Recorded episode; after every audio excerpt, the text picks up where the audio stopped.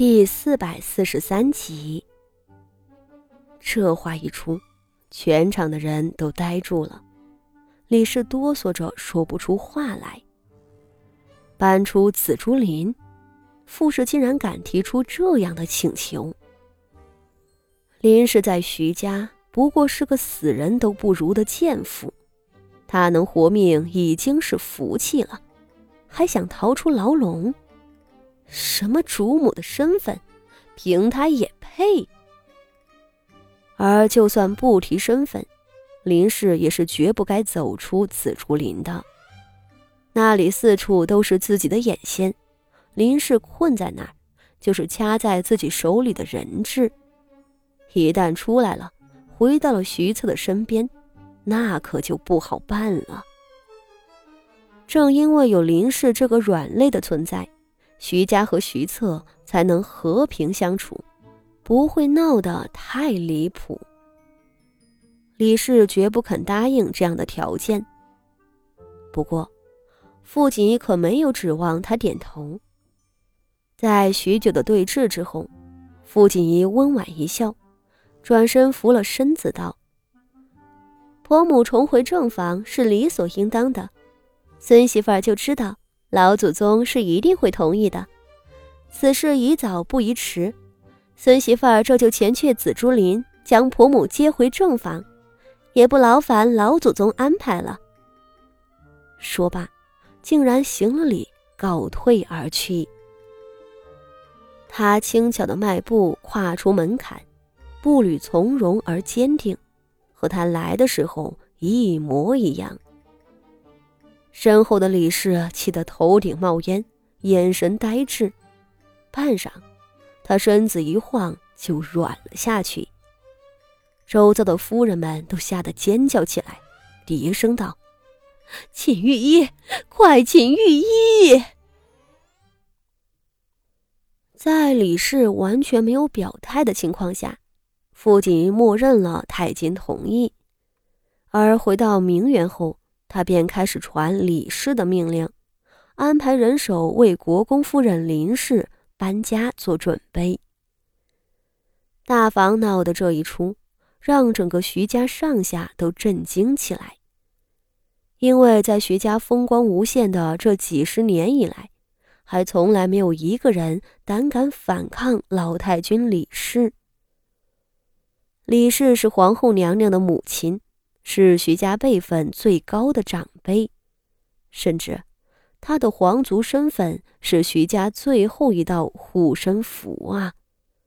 皇族里有一道不成文的规矩：皇族血统就是免死金牌，犯了天大的罪过也能有保命的可能。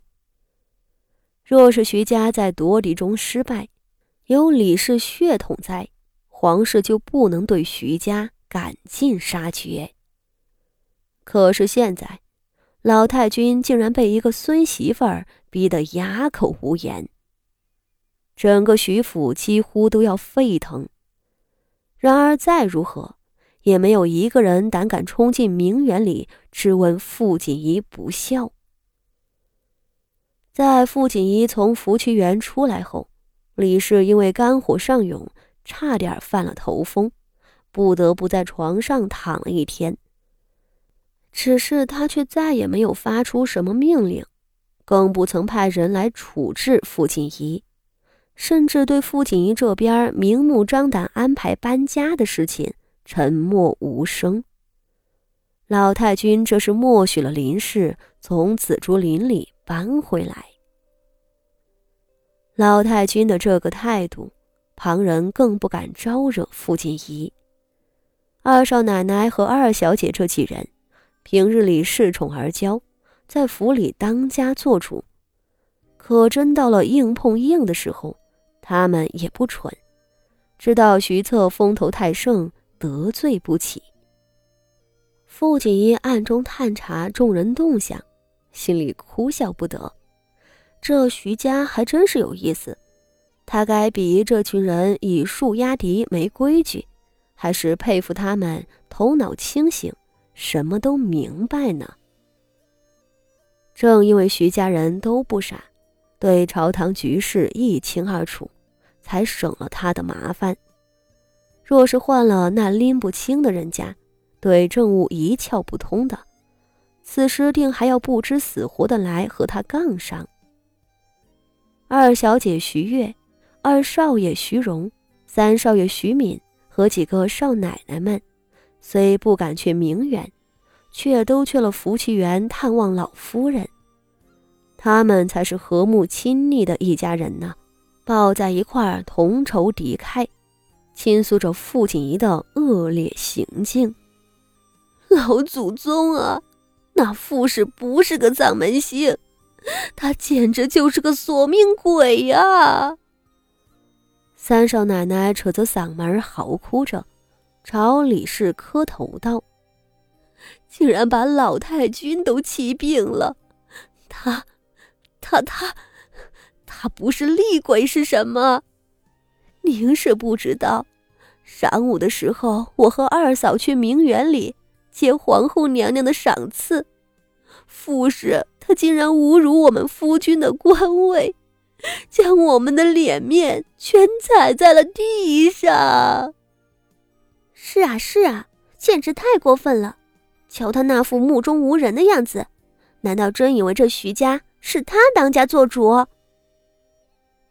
五小姐徐云今日也是去了明园的，好在父亲也只顾着打两个少奶奶的脸，倒没顾上她。老祖宗可要为我们做主啊！当年林氏就不孝长辈，不尽妯娌，如今这个傅氏可比林氏厉害了百倍。若不将这个女人赶出府，咱们徐家上下都永无宁日啊！一个庶出的晚辈对嫡母直呼其名，这在任何地方都是不可能发生的，但在徐家，徐云的话再正常不过。徐策没有回京城任职之前，徐悦、徐云几人甚至胆敢当面辱骂林氏为贱妇。三少奶奶几人哭哭啼啼，二少奶奶脸色铁青，一言不发。徐月则低头沉思，目光冷冽。半晌，躺在床上的老太君将药碗“吭”的一声磕在了床头上，压着火气道：“都别吵了！”众人连忙噤声：“你们以为？”我不想休了他吗？老太君恨道：“只是形势比人强，傅氏仗着徐策的官位耀武扬威。